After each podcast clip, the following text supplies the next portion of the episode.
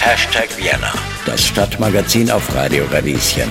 Präsentiert von der FH Wien der WKW. Hallo und herzlich willkommen bei Hashtag Vienna. Mein Name ist Johanna Hirzberger und ich darf euch heute zum ersten Mal bei Radio Radieschen 91.3 begrüßen. Es freut mich sehr, ja wirklich. Applaus, Applaus. Für diese Sendung bin ich gemeinsam mit Studentin Irina Stöckel durch die Zeit gereist und habe die Habsburger von den Pocken befreit. Außerdem spreche ich mit der Kulturwissenschaftlerin Judith Kohlenberger über ihr brandneues Buch wir, indem sie uns auffordert, dass wir in unserer Gesellschaft zu öffnen und neu zu verhandeln. Aber First Things First, als Einstiegsgeschenk habe ich heute nicht nur gute Laune und spannende Informationen mitgebracht, sondern auch gute Musik. Den Anfang macht die Wiener Rapperin Gazelle featuring Kid Packs mit Wien Euder. Ja, das waren Gesell und Kid Packs mit Wien Euder. In diesem Song feiern die beiden RapperInnen die Vielfalt Wiens und kontern dem Wien-Bashing. Um Vielfalt und Wien geht es auch in der heutigen Sendung. Wir tauchen ein in das unsichtbare Wien, das Wien der Vergangenheit. Denn während andere Veranstaltungen momentan noch immer ausfallen, kann man bei Miriam Webersdorfer von Archionau spannende und lehrreiche Rätseltouren buchen. Das Highlight sind die VR und AR gestützten Türen, äh, Toren, Touren. Touren, die Archionau europaweit zum Vorreiter machen. Und wie es genau dazu gekommen ist, dass sie solche Technologien einsetzt, erzählt mir Miriam Webersdorfer von Achienau. Bei mir hat sich ähm, eines Tages ein äh, Student von der TU gemeldet, der sich mit Augmented Reality beschäftigt hat und alte Gebäude rekonstruiert. Und sein Traum war es, eine Zeitreise möglich zu machen und Wien mit anderen Augen mal sehen zu können, wie es in der Vergangenheit ausgesehen hat. Und ist somit auf mich zugekommen und hat gemeint, ja, vielleicht können wir das irgendwie gemeinsam verwirklichen, interaktiv mit der Natur, mit den Rätselrallies und trotzdem auch mit ähm, neuen Technologien verbinden. Also das war der Franco Lanfour von Vars und mittlerweile sind wir ein Joint Venture sozusagen und machen schon, also haben jetzt schon die zweite Tour gemeinsam entwickelt und bauen eben virtuelle Modelle in unsere Touren ein, dass die Leute etwas sehen können, was sie sonst nicht sehen können in der Wirklichkeit. Und wir öffnen somit quasi ein Fenster in die Vergangenheit. Hashtag Vienna, das Stadtmagazin auf Radio Radieschen. Ja, hallo und herzlich willkommen zurück bei Hashtag Vienna. Mein Name ist Johanna Hirzberger und ich gönne mir gerne mit euch ein bisschen Gemütlichkeit. Wir sprechen heute unter anderem mit Miriam Webersdorfer, Gründerin und Geschäftsführerin von Archäonau.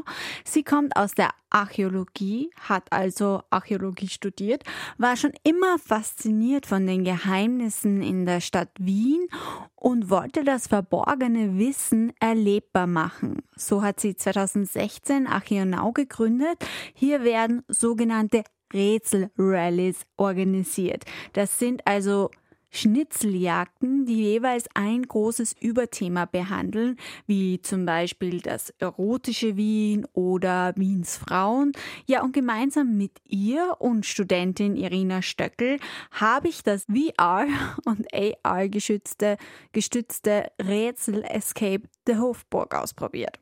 Miriam Webersdorfer erklärt die Hintergründe zum Spiel. Also bei Escape the Hofburg geht es um ein Outdoor-Escape-Spiel. Also es geht darum, man befindet sich in einer Pandemie, ganz ähnlich wie zur jetzigen Situation, nur in der Vergangenheit. Man muss dazu Zeitreisen und muss die Menschheit vor einem gefährlichen Virus bewahren. Also im, im Gesamten geht es um die Geschichte der Hofburg selber auch, also auch des Gebäudes, wie es sich über die Jahre gewandelt hat, über die Geschichte der Habsburger und deren ähm, ja, eben Pockengeschichte auch. Und somit gibt es verschiedene Stationen, wo man zum Beispiel in die Hofburg eintreten kann, wie sie damals ausgesehen hat, mit Hilfe einer Zugbrücke. Also man muss zuerst versuchen, diese Zugbrücke zu öffnen, dass man da hineinschreiten kann in das Gebäude.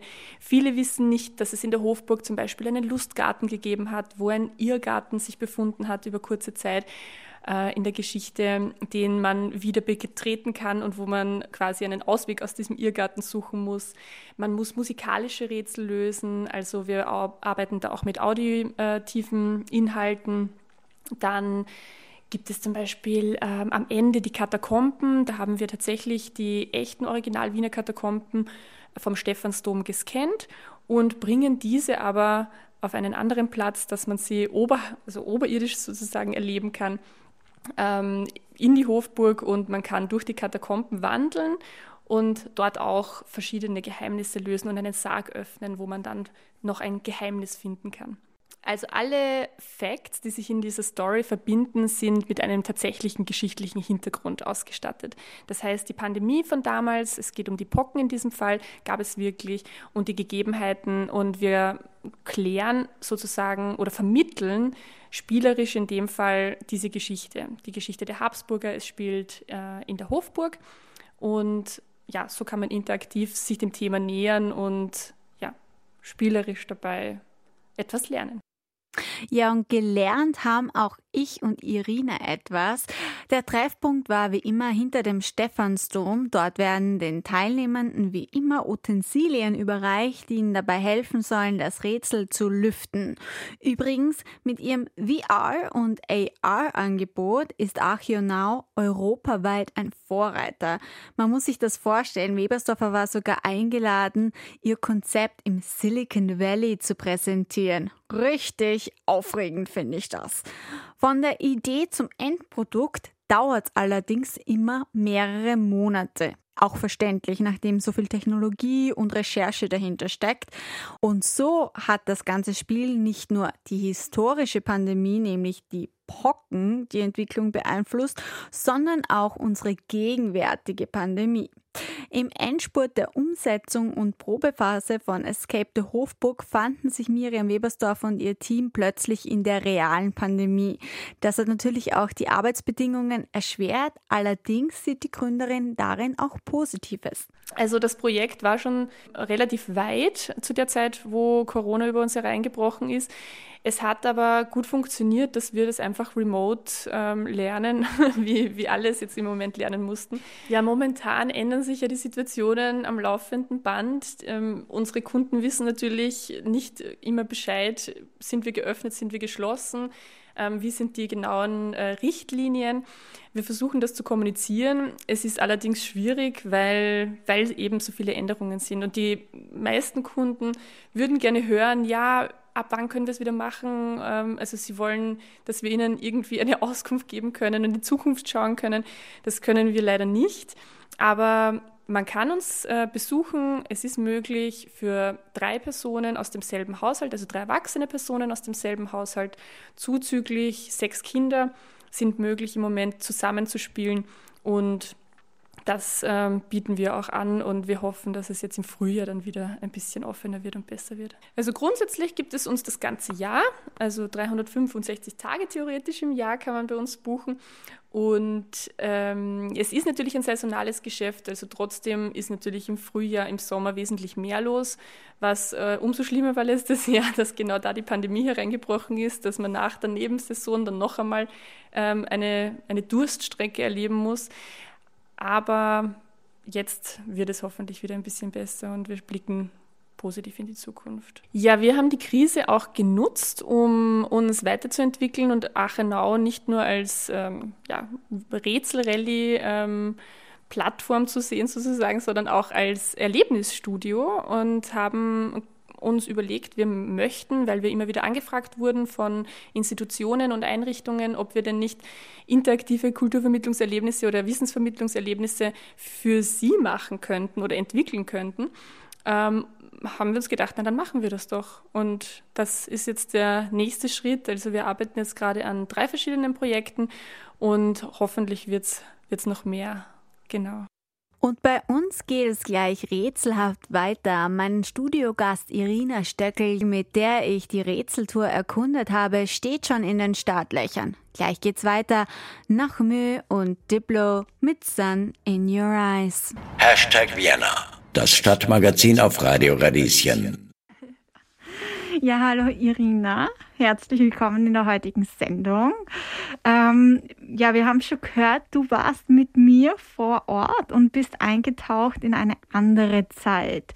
Wie hat es dir denn dort gefallen? Was waren so deine Highlights? Ja, also mir hat es wirklich sehr gut gefallen. Ich war erstaunt, dass man mit VR und AR so viel ähm, erleben kann, speziell in Wien im ersten Bezirk. Wir sind sozusagen, also ich bin sozusagen mit der ähm, mit dem Handy, mit der App ähm, durch die Stadt gegangen und habe jede Station einzeln ausprobiert. Unter anderem war ein digitales Labyrinth, mit dem ich ähm, mit dem Handy in der Hand sozusagen durch ein nicht vorhandenes Labyrinth durchgegangen bin und somit einen neuen Code zum Beispiel herausgefunden habe, wo ich eine neue Geschichte, eine neue Lösung sozusagen dafür gesucht habe. Ja, und wahrscheinlich sind die HörerInnen jetzt schon neugierig geworden. Deshalb würde ich vorschlagen, wir hören einfach einmal kurz rein, wie es uns beim Rätselraten so gegangen ist habt ihr hier eine Mappe mit dem Bogen und eine Karte. Also wer von euch gerne im Team gleich mal gerne Karte lesen möchte, dem gebe ich die gleich. Danke. Der Bogen ist so aufgebaut, ähm, dass es mehrere Stationen gibt. Station Nummer 1 wäre jetzt gleich einmal ein Trial für euch. Also da dürft ihr die Technologie ausprobieren und das Handy auch mal testen, wie das funktioniert. Aha, das ist unser Augmented Reality Phone und wie ihr seht, wir haben hier mehrere Apps, mit denen wir hier arbeiten. Und da öffnet sich dann auch die Kamera, beziehungsweise sieht man hier so ein Bild, das anzeigt, wo ihr diese Station findet. Also sobald ihr mit dem Handy zu dieser Station geht und die Kamera diese Station erkennt, öffnet sich die Augmented Reality und ihr seht Dinge, die in Wirklichkeit halt nicht da sind. Ja, ich bin schon sehr gespannt. Immer wenn ihr ein Rätsel oder eine Frage beantwortet habt, tragt ihr das einfach ein. Für jede richtige Antwort gibt es auch Punkte. Und dann gibt es noch etwas Besonderes. Vielleicht seht ihr hier diesen Brief, ein Briefumschlagsymbol. Und zwar bekommt sie von mir nicht nur den Bogen und das Phone, sondern ihr bekommt auch einen Turnbeutel. Da hört sie schon, da sind ein paar Dinge drinnen, die ihr hoffentlich gebrauchen werdet während eurer Tour. Einfach mal reinschauen. Ja, okay. Okay, spannend. Okay ein Instrument. Und das kann man dann jederzeit einfach. Ihr werdet es zu gegebener Zeit dann benutzen, genau. Okay. Das ist ein verschlüsselter Code, nehme ich an. Wenn man da hinschaut, dann kann man den entschlüsseln. Schlüsselt Herzog Rudolfs Geheimschrift und tut, was sie euch aufträgt. Ah, da brauchen wir jetzt einen Stift wahrscheinlich, dass wir da mitschreiben. Dann ein C. Ah, ein R. Suche. Habe ich das richtig? Warte mal, was, wie steht denn da? Also, was? Suche. Ja. Also ah. suche. okay, ja, das macht Sinn. okay, suche die Uhr, ja. Siehst du? Ah, hier ist eine Uhr, oder wie? Ah, dreigliedrige Uhr. Ist ah, okay, das heißt, wir müssen geradeaus und dann links. Also es war damals äh, gar nicht so unüblich, dass man seine eigene Geheimschrift entwickelt hat und dass man gewisse Informationen, die man nicht mit anderen teilen wollte, verschlüsselt hat. Und da war eine Geheimschrift das richtige Medium dazu, um, um Briefe oder Nachrichten zu schicken, die nicht jeder lesen kann. Und die von Kaiser Rudolf, die kennen wir schon sehr lange und die ist auch schon lange entschlüsselt, weil sie nicht eine sehr komplizierte Geheimschrift ist. Und die habt ihr ja heute eben auch entschlüsseln dürfen. Ich sehe ein altes Gebäude, also auf jeden Fall nicht das, was wirklich vor mir steht. Die Hofburg steht vor mir, also das Gebäude hinter der Hofburg, würde ich sagen. Und jetzt steht einfach ein Gebäude aus dem 16. Jahrhundert vor mir. Es ist hellbraun, es sieht sehr, ja, einfach sehr alt aus. Ein ganz anderes Tor, ein graues Tor. In Wirklichkeit ist es ein braunes Tor mit goldenen Schriften. Ja, und die Fenster sind auch ganz anders, runde Fenster wie früher. Das Dach ist auch ganz sehr spitz und gar nicht so, wie es in Wirklichkeit hier aussieht. Und wenn ich das 13. Jahrhundert anklicke, dann ist es sowieso nochmal ein ganz anderes Gebäude, viel niedriger, ein einfaches Tor. Ah ja, es bewegt sich. Ah. Gut, und nachdem ihr das jetzt aktiviert habt und das Hof, also die Tür geöffnet habt, das Tor, dürft ihr hindurch spazieren und ins Innere der Hofburg schauen. Das sieht so aus, als würde man wirklich hingehen. Spannend. Und es ist einfach dasselbe, dasselbe Tor wie vor uns, nur sieht es ganz anders aus. Das ist jetzt der älteste Teil der Hofburg aus dem 13. Jahrhundert. Da hat es nämlich nur diesen Teil hier gegeben. Also alles andere, was wir von der Hofburg kennen, wurde erst später hinzugebaut. Und wenn du jetzt switcht, wie du es gerade gemacht hast, bist du im 16. Jahrhundert und siehst die alte Hofburg genau in dieser Zeitepoche. Grundsätzlich entscheiden wir uns bei den Rekonstruktionen immer für Zeitalter, wo es genug Darstellungen gibt. Das heißt, wir versuchen oder wir erfinden hier eigentlich nichts Neues oder lassen unsere Fantasie hier nicht freien Lauf, sondern wir rekonstruieren das Gebäude wirklich anhand dessen, was da ist, geschichtlich überliefert ist, welche Zeichnungen, ähm, teilweise auch Fotografien, je nachdem welches Zeitalter man hernimmt, ähm, es eben gibt. Das heißt, wir versuchen es wirklich genau so zu machen, wie es wirklich war und nur auf dem Wissensstand zu rekonstruieren, wie, es tatsächlich, wie wir es tatsächlich wissen. Achtung, die Gefahr lauert schon zu Zeiten der Habsburger überall. Womöglich seid ihr nicht die Einzigen, die hinter dem Vermächtnis von Johann Caro her sind, der übrigens auch eine geschichtliche Figur ist. Ihr werdet verfolgt. Ich verrate euch ein Geheimnis. Nur weniges wissen ich verrate euch ein Geheimnis. Nur wenige wissen, dass am heutigen Josefsplatz ab 1534 ein außergewöhnlicher und äußerst innovativer Irrgarten angelegt wurde. Eine gute Gelegenheit, Verfolger abzuhängen. Seid schnell. Jetzt müsst ihr euer Phone benutzen. Jetzt kriege ich den Lustgarten. Dreht sie euch mal in die Richtung, wo ich die Blätter hinzeige. Aha, da ist ein Pfeil, ja. Aha, und die Blätter führen uns. Okay. Ah, da wird jetzt ein Labyrinth angezeigt. Okay, ah, da, schau, nicht warte, weiter. Nochmal, wenn, ja, und jetzt so, jetzt müssen wir so Was rumgehen, oder? Na, ah. ah, und jetzt da, so, grad, na, jetzt so. gehen wir wieder zurück, Schon, oder? gell? Oh je, okay, ich bin sch schlecht in Ich gehe gerade, also will ich wirklich... Ah, ah, da steht was am Boden. Da ist wieder eine Brief. Aha, ja. Am Boden vor euch finden sich Buchstaben. Übersetzt diese mit Hilfe des Textes in den gesuchten sechsstelligen Zahlencode. Also ich muss jetzt diesen Ton nachspielen auf diesem Instrument.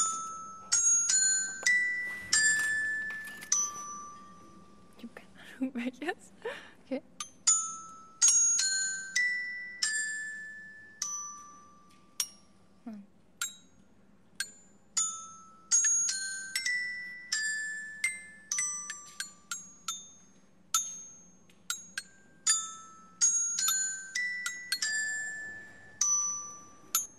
Hier, ja. Okay, ein Durchgang. Ein alter. Oho. Und da sehe ich schon ein Grab. Oh Gott. Ein Steingrab ist das, oder? So ein Steinsarg. Cool. Also das ist jetzt halt die Wirklichkeit, die wir kennen konnten, weil die Katakomben gibt es ja immer noch. Das ist der Unterschied, denn hier haben wir ein Virtual Reality Modell. Und Augmented Reality Modelle, die ihr vorher gesehen habt, das sind halt Modelle, die wir wirklich erst gebaut haben, die wir rekonstruieren mussten, weil die heute nicht mehr existent sind. Katakomben konnten wir scannen und sind somit als VR-Modell in unsere Tour eingebaut. Wow, das, das sind ja voll die Knochen. Genau, geh ein bisschen zurück vielleicht. Und dann 17. Schatz. Oh, ein Eins. Okay. Herzlichen ah. Glückwunsch. Ihr habt das Vermächtnis von Johann Caro gefunden. Dank eurer Arbeit kann nun ein Mittel gegen den Pockenvirus Variola 2 entwickelt werden. Und die Menschheit hat eine Chance zu überleben. Tada! Und so haben wir dann doch noch einmal die Menschheit gerettet. Aber das muss man ja jetzt auch dazu sagen. Natürlich geht es bei diesen Rallyes vor allem um Unterhaltung, aber eben auch um Wissensvermittlung. Wie hast du das eigentlich empfunden, Irina? Wie hat es dir gefallen? Also es ist mir auf jeden Fall hängen geblieben durch diesen, durch diesen eigenen Weg, den man geht. Also man geht ja durch die ganze Stadt und schaut sich alles viel direkter an. Dann mit dieser App direkt sich auch nochmal die Hintergründe dazu anzuschauen, war sehr spannend und man merkt sich dann auch einfach gewisse, gewisse Themen, gewisse Infos schneller und einfacher, als wenn man es nur vor einem Zettel liest und sich denkt, okay, ja, war interessant. Aber so hat man es direkt ausprobiert. Man war direkt in dieser Burg, in der Hofburg, hat sich das Labyrinth dazu angesehen, hat sich die Statuen dazu angesehen und hat direkt eine Interaktion sozusagen. Du hast dich ja auch ein bisschen in das Thema VR und AR-Anwendungen äh, und Wissensvermittlung eingelesen. Was sagen denn aktuelle Studien über das Potenzial mittels dieser Technologien, Informationen zu verarbeiten und quasi Wissen aufzubauen? Ja, also es gibt einerseits, habe ich herausgefunden, ähm, Hochschulen in, in Deutschland zum Beispiel haben bei Statistiken herausgefunden, dass Schüler oder Studenten während dem Lernen oder auch während dem Unterricht einfach eine höhere Aufmerksamkeitsspanne haben und sich somit sozusagen weniger ablenken lassen, weil einfach durch diese VR-Geschichte und durch dieses durch diesen Raum, diesen digitalen, befindet man sich ja in einer ganz anderen Welt und bekommt sozusagen die äußeren Eindrücke gar nicht mit und kann länger am Unterricht zum Beispiel teilnehmen. Genau, also durch diese Interaktion hat man ja auch viel mehr ähm, Learning by Doing sozusagen. Also man probiert mehr aus und merkt sich die Geschichten schneller und auch länger und kann sozusagen das, was man anwendet, auch direkt gleich lernen und auch ja für sich einfach mehr nutzen. Es gab zwei verschiedene, also einerseits ähm, Studenten, also Erwachsenenbildung, ähm, wurde ausgetestet, wie gut sie denn im direkten Vergleich zu ähm, ähm, dem ähm, klassischen ähm, Frontalunterricht sozusagen ähm, aufpassen und wie sie, sich, wie sie bei den Tests zum Beispiel abschneiden im Gegensatz zum normalen Fernunterricht oder anderen klassischen ähm, Unterrichtsmethoden. Und was waren die Main Findings quasi zwischen Erwachsenen und Kindern? Ähm, also bei Kindern war die Interaktion viel wichtiger, weil einfach die Kinder viel mehr ausprobieren konnten und somit auch die ähm, Abläufe besser sich merken konnten, beziehungsweise auch das Gelernte anwenden. Genau, ja, also es ist auf jeden Fall eine neue Technologie, um Erlerntes besser zu begreifen und einfach sich schneller aneignen zu können als das alte klassische Frontallernen oder Selbststudium sozusagen. Ja, cool. Und hast du vielleicht noch einen Liederwunsch? ja, von No Doubt. Don't Speak wäre immer gut. cool, dann hören wir uns das gleich an. Ja, das war No Doubt mit Don't Speak und ihr hört Hashtag Vienna auf Radio Radieschen. Und bei mir zu Gast im Studio darf ich heute begrüßen Studentin Irina Stöckel. Vielen Dank, dass du heute zu Gast warst. Danke. Und wir werden dich ja in Zukunft auch noch öfter hören. Ja, ich freue mich. Danke. Danke. Tschüss. Tschüss. Bei uns geht's gleich weiter mit der Autorin und Kulturwissenschaftlerin Judith Kohlenberger. Gleich nach Wir sind Helden hier auf Radio Radieschen. Hashtag Vienna. Das Stadtmagazin auf Radio Radieschen. Hallo und herzlich willkommen bei Hashtag Vienna hier auf Radio Radieschen 91.3. Da waren wir sind das waren Wir sind Helden mit nur ein Wort. Und mit einem Wort geht es jetzt auch bei uns weiter, nämlich mit dem Wort wir. So heißt das brandneue Buch der Kulturwissenschaftlerin Judith Kohlenberger. Ich habe mit ihr über das Wir in unserer Gesellschaft gesprochen und mich gefragt, wer sind wir eigentlich? Wir heißt das wir ÖsterreicherInnen, wir Arbeitenden, wir vielleicht Heterosexuellen? Und was macht das mit uns, dieses Wir?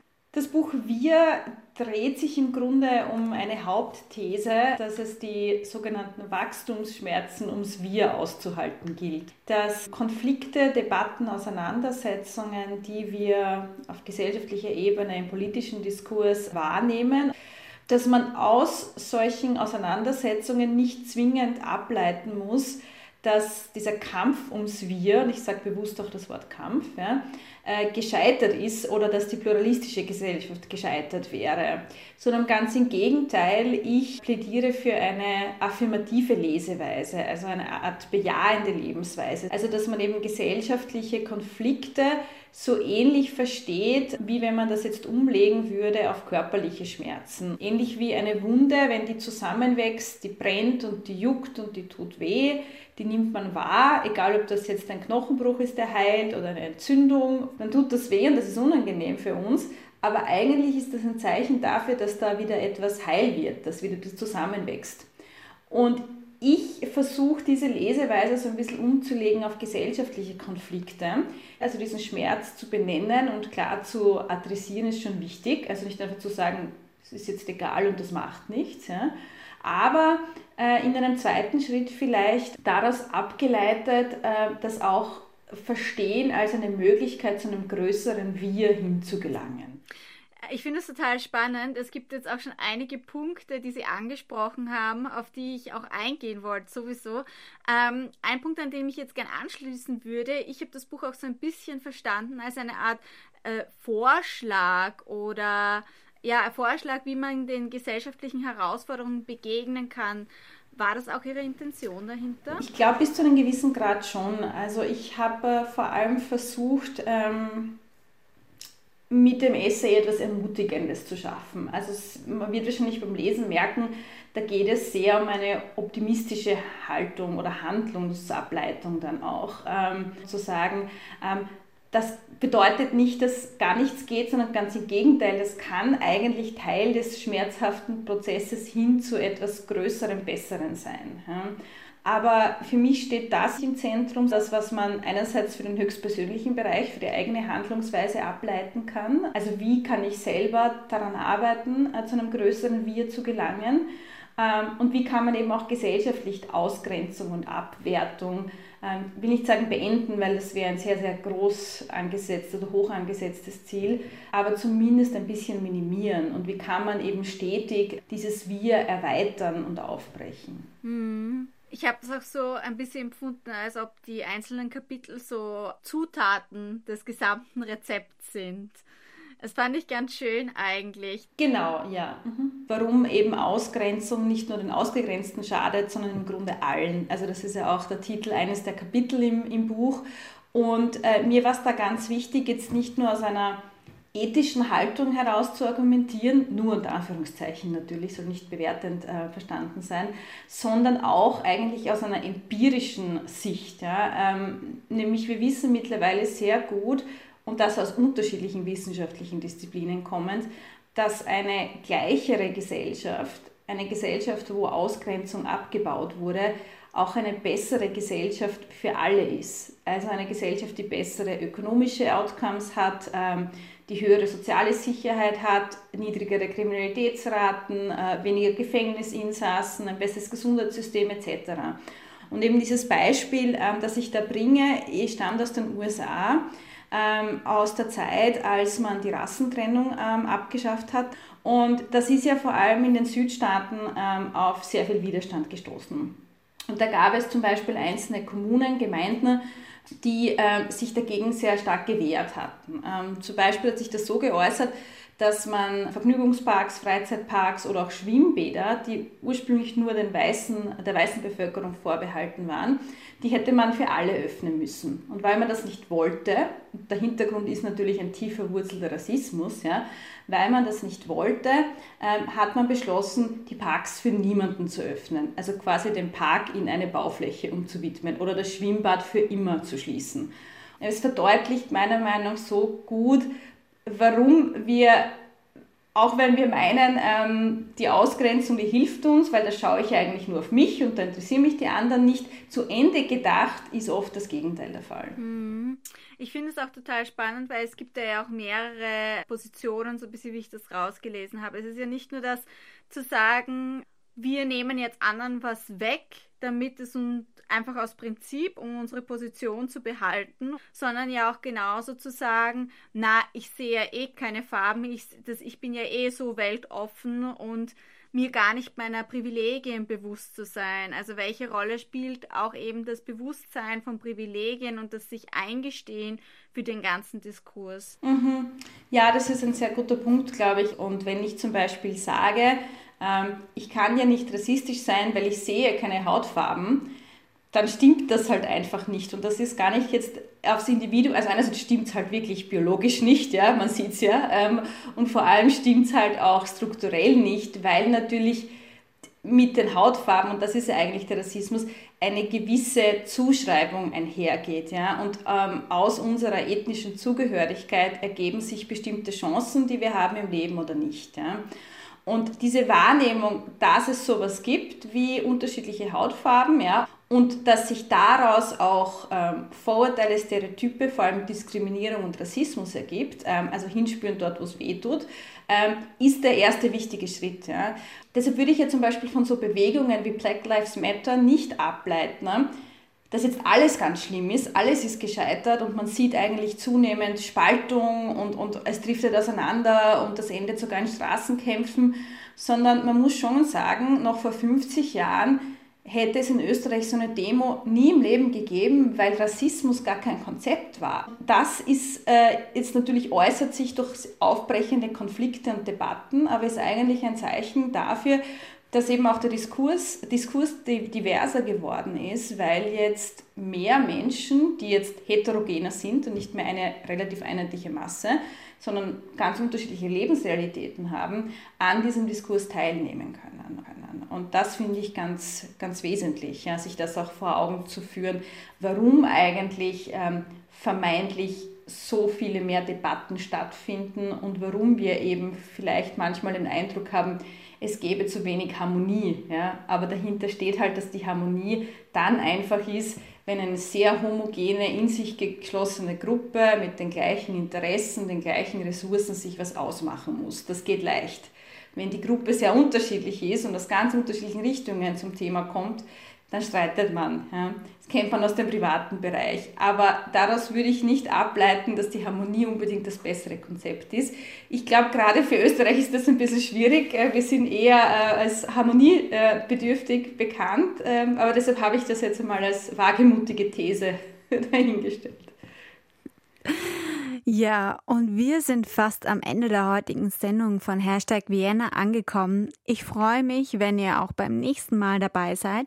Jetzt gibt es aber noch ein Lied, das sich Judith Kohlenberger gewünscht hat. Nina Simon mit I Wish I Knew How It Would Feel to Be Free. Tschüss und bis zum nächsten Mal. Eure Johanna Hirzberger.